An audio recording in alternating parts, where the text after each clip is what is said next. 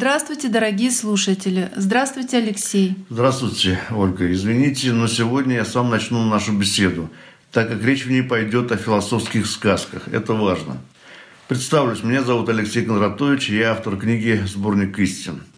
Начнем мы наш новый цикл со сказки «Маленький принц». Если вы ищете аналогии с Экзопери, то я вас уверяю, она есть. Только это не копирование гениального произведения писателя, а фантасмагория – Поясню, когда-то очень давно было одно ничто или хаос. И вот из этого ничто появилось нечто, и этим нечто и был маленький принц. Тот, кто стоял у истоков бытия. Как говорится, гора родила мышь. Из бесконечного мертвого ничто появилось что-то, что уже можно было назвать жизнью. А воплощением этой жизни был маленький волшебник, взявший на себя роль Творца. Я напоминаю, что это все фантасмагория – но она не лишена смысла.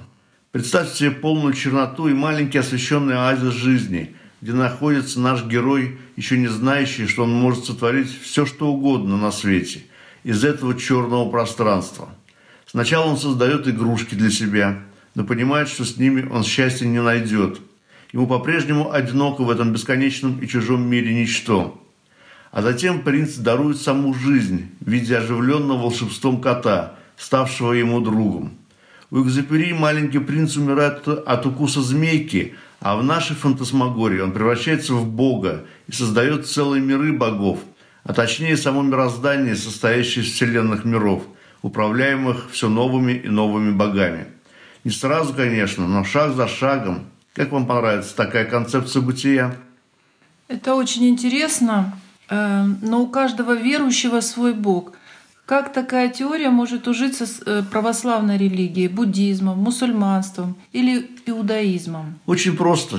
Все имеет свое начало и все имеет свой конец. А кто он Бог? И как возникло все? Ответы на эти вопросы находит каждая религия по-своему. Это составляет тайну самого вечного Создателя, который в прекрасном произведении Антуана де Сент-Экзепери и для нас вполне может оказаться маленьким принципом. Смело, однако. Это не все сказки на сегодня. Я предложу вам послушать и еще философские произведения о жизни и смерти, которые краями касаются вечности. Только проявите терпение и смирение. Перед вами откроется другой горизонт восприятия жизни, вполне заслуживающий вашего внимания. Так и только так пошагово можно приблизиться к истине, а значит глотку кристально чистой воды. Прочтите эти сказки, Оля. Они не займут много времени – Думающему человеку это не может быть неинтересно. Всем умникам и умницам удачи. Спасибо, Алексей. Мы постараемся быть на высоте. Тем более это так интригующе для тех, кто любит размышлять. Итак, сказка «Маленький принц». Хочешь постичь истину, не бойся собственной тени. Автор. Жил принц, волшебник, юный был по отношению лет. Он всю вселенную хранил от всевозможных бед. Вокруг сплошная чернота, и был он одинок. Пусть вся вселенная была подставкой для ног, Лишь только на одной звезде, где сам он проживал, Цвели растения в красе, их принц наш поливал. Живой водой, источник чей ключом волшебным бил, Его хранил наш водолей — что истину любил. Во всей вселенной никого, лишь одинокий принц, и пусть владения его не ведали границ, но одиночество — беда, что гложет изнутри, лишая смысла те года, что проживаешь ты. Но волшебству не нужно слез, ведь сила с ним была. И вот тогда он произнес заветные слова — Хочу создать из пустоты игрушки для себя. Не будут лишь одни цветы отныне мне друзья. Возникло все из ничего, как юный принц хотел, ведь вся вселенная его, он волшебством владел. Игрушек много сочинил наш маленький творец, так много, что для них воздвиг хрустальный он дворец — но поиграв и раз, и два, наскучила ему, ведь интересна та игра, где стимул на кону. А не с кем счастье разделить, азарта нет в игре, с игрушками нельзя дружить, как водится, вполне. И вновь заветные слова волшебник прошептал и оживил водой кота, с которым сам играл. Волшебно превратился тот в живого болтуна, И тут же свежий анекдот из уст слетел кота. «Создашь ты множество миров, и все их заселишь, все будут восторгаться, Бог, а ты всего малыш». «Тогда ты будешь бегемот», — ответил принц, смеясь, «нахальный, но веселый кот и вечно наша связь». Зажили весело друзья, все время кот шутил. «Такая странная семья», — отвечу, кто спросил. Нет времени и нет числа, но годы все же шли. Все больше дружба их цвела, друг друга ведь нашли. Но что-то стало не хватать. Взрослел, набрался сил. Однажды принц решил создать, что котик попросил. «Давай девчонку сотворим, все будет веселей. Я видел куклу, что хранил ты в зале у дверей. Давай ее мы оживим. Компания нужна, и на троих сообразим другие времена». Все дело лишь за волшебством и мыслью озорной. Махнул веселый кот хвостом, взмахнул рукой герой. Слова Творца он произнес, плеснул живой воды, как водится, из-под колес все чудеса пошли. Девчонка тут же ожила и тряпку в руки взяв, везде порядок навела в разбросанных вещах. Ее звенящий голосок все время что-то пел, была прекрасна, как цветок, и принц оторопел. На этом сказочке конец. Поймите уж, друзья, всему есть сказочный венец. Все сказки про себя. Беда ли беда? Достанем сказку из ларца, Пусть катится она с крыльца, И ветер разнесет слова, А с ними, как волна, молва. И вот уже поет душа, А за душою не гроша. Копейка рубль бережет, за верстами верста. Так утверждал всегда народ, а истина проста. Мы сказ начнем издалека, пусть близок будет путь, и хоть дорога нелегка, осилим как-нибудь. Далекие те времена, за три девять земель, Жила-была беда одна, зловредная, поверь. То грянет вдруг не урожай, то заболел сосед, И что ты мне не утверждай, не обошлось без бед. Все маялись из-за нее, ругали, на чем свет.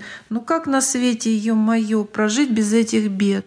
Жил в том краю Иван Дурак, веселый, озорной. Сгибал он пальцами пятак и был хорош собой. Хозяйство крепкое при нем, корова, лошадь, бык и птицы разные полон двор. Исправный был мужик. Не в меру, правда, был горяч, чуть что так в драку лез.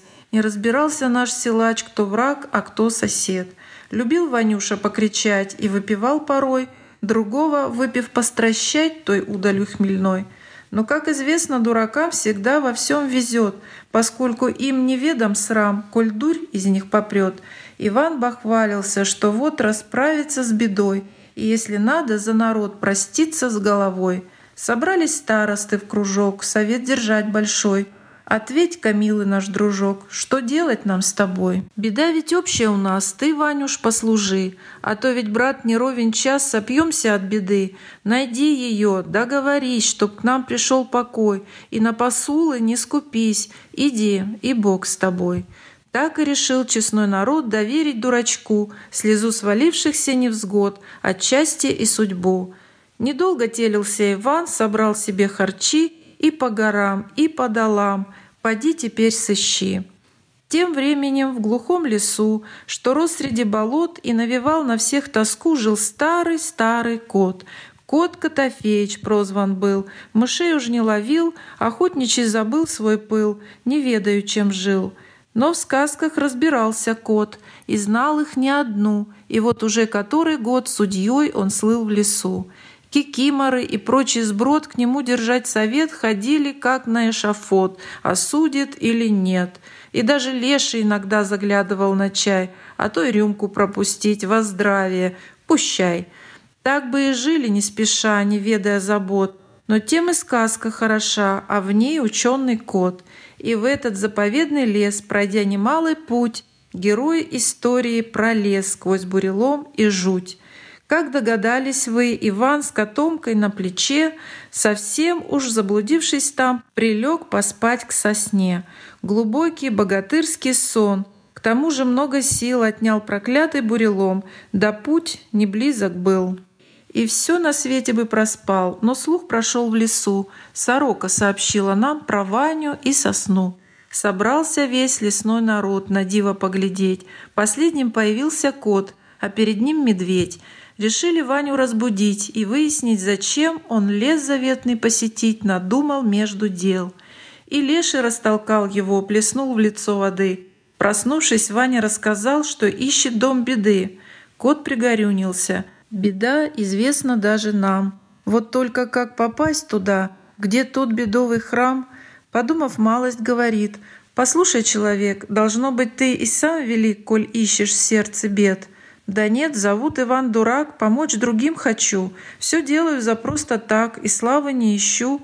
Все взвесив, кот сказал, «Ну что ж, коль бескорыстен ты, возможно, дом беды найдешь. Поможем в этом мы. Возьми волшебный ты клубок и сердцу доверяй. Подскажет путь Всевышний Бог, но Ваньку не валяй». Тут поклонился всем Иван, спасибо за указ. «А что взамен я вам отдам, чтоб делал я без вас?» Оставь котомочку свою, тебе уж без нужды. Ее я лучше сохраню, когда вернешься ты. Так порешили. Налегке отправился Иван, нить распуская на клубке, за ним спешил и сам. И сколько он так поспешал, история молчит. Клубочек все таки догнал, но выбился из сил. Вдруг видит, как из-под земли огромнейший дворец — Везде фонтаны и ручьи, и цепи из колец. Вокруг дворца он обошел, но нет нигде дверей. Лишь плитку мрамора нашел, смерть высечена в ней. Дотронулся и отскочил, холодная, как лед, и закричал, что было сил, быть может, кто поймет. В ответ глухая тишина, лишь мрамор ожил вдруг, и побежали письмена. «Ты кто? Мне враг или друг?» Я сам Иван, пришел просить избавить нас от бед. То сено нечем нам косить, то заболел сосед, то грянет вдруг неурожай, то град побьет посев. Да хоть ложись и помирай, спасения нет от бед. Недаром ты, Иван, дурак, без бед есть только смерть. Пока ты жив, пусть все не так, но зацветет и жерть. Когда избавишься от бед, наступит пустота. И тут уже не до побед, когда вся жизнь пуста. Не только беды вам даны, но краткий счастье миг и этой истины с толпы, что держат жизнь, мужик. В раз закручинился Иван, задумался всерьез. Вернуться так, какой же срам, ведь спросят, что принес, благую и лихую весть, но как здесь оценить? Какая к шуту тут уж спесь, когда так любо жить? А письмена опять строкой помчались по плите, читал их жадно наш герой — что путь искал к беде.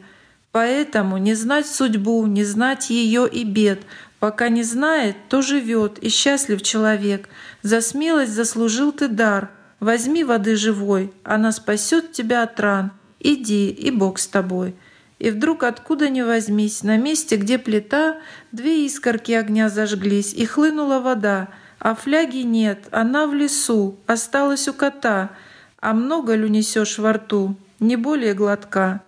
Вернулся к людям наш Иван, но с той поры молчит, и больше не бывает пьян, и в голос не кричит. Он, как воды набравший в рот, сторонница людей. Теперь за умного сойдет, он стал таким, поверь. еще одна короткая сказка для всех, кто не заскучал и готов впитывать истины. Мудрец. У этой сказки все не так, и не поймет ее дурак — но рассказать я должен все ж, что рубль золотой, что грош. Однажды жил один мудрец, он сам создал себе венец. Всю жизнь он мудрость собирал и ей, поверьте, обладал. Но жизнь как выстрел коротка, и вот уже его душа рассталась с телом. В мир иной отправился мудрец седой, а возле в бесконечность врат два стража грозные стоят. Вид их ужасен, и душа затрепетала, чуть дыша. Один тот стражник, грозный сфинкс, второй как пропасть без глазниц. Душа твоя не так чиста, поскольку знанием полна, Лишь ясноглазым путь открыт, без покаяний и молитв.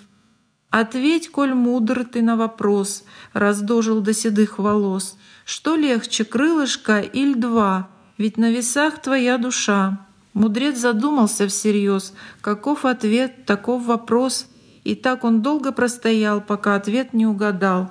Конечно, легче, когда два. Летать помогут два крыла. Ведь легче воздуха лишь то, что нам с усилием дано. Кто любопытен, тем скажу.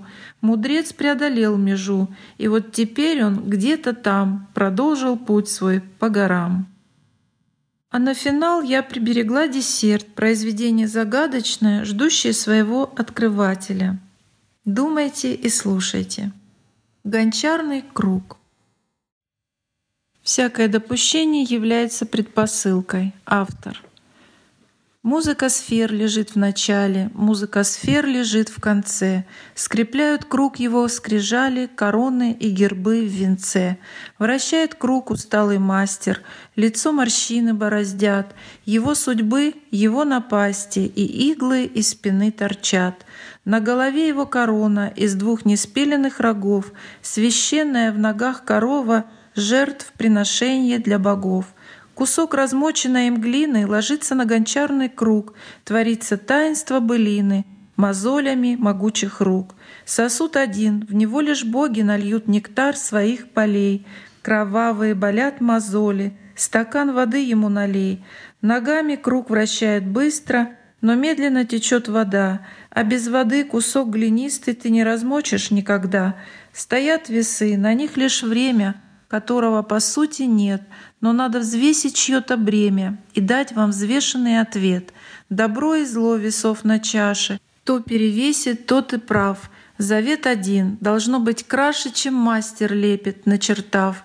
Как ни крути, должна быть сказка. Вращается гончарный круг, и есть одна всего подсказка — Бездонен вещий тот сосуд.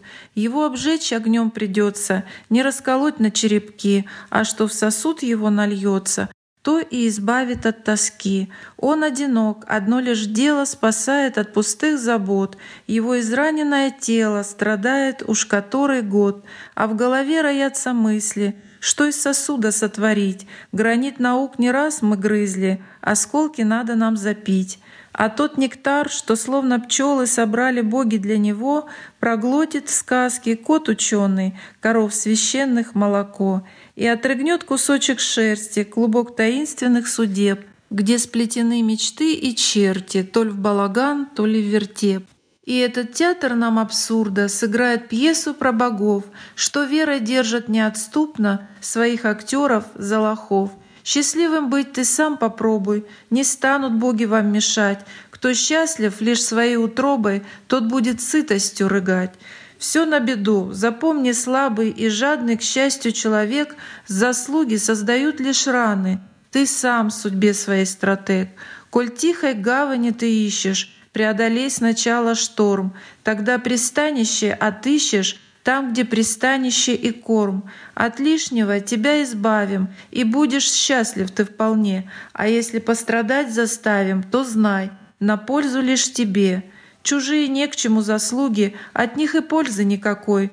Что принесут к подножью слуги, то их подарок, а не твой.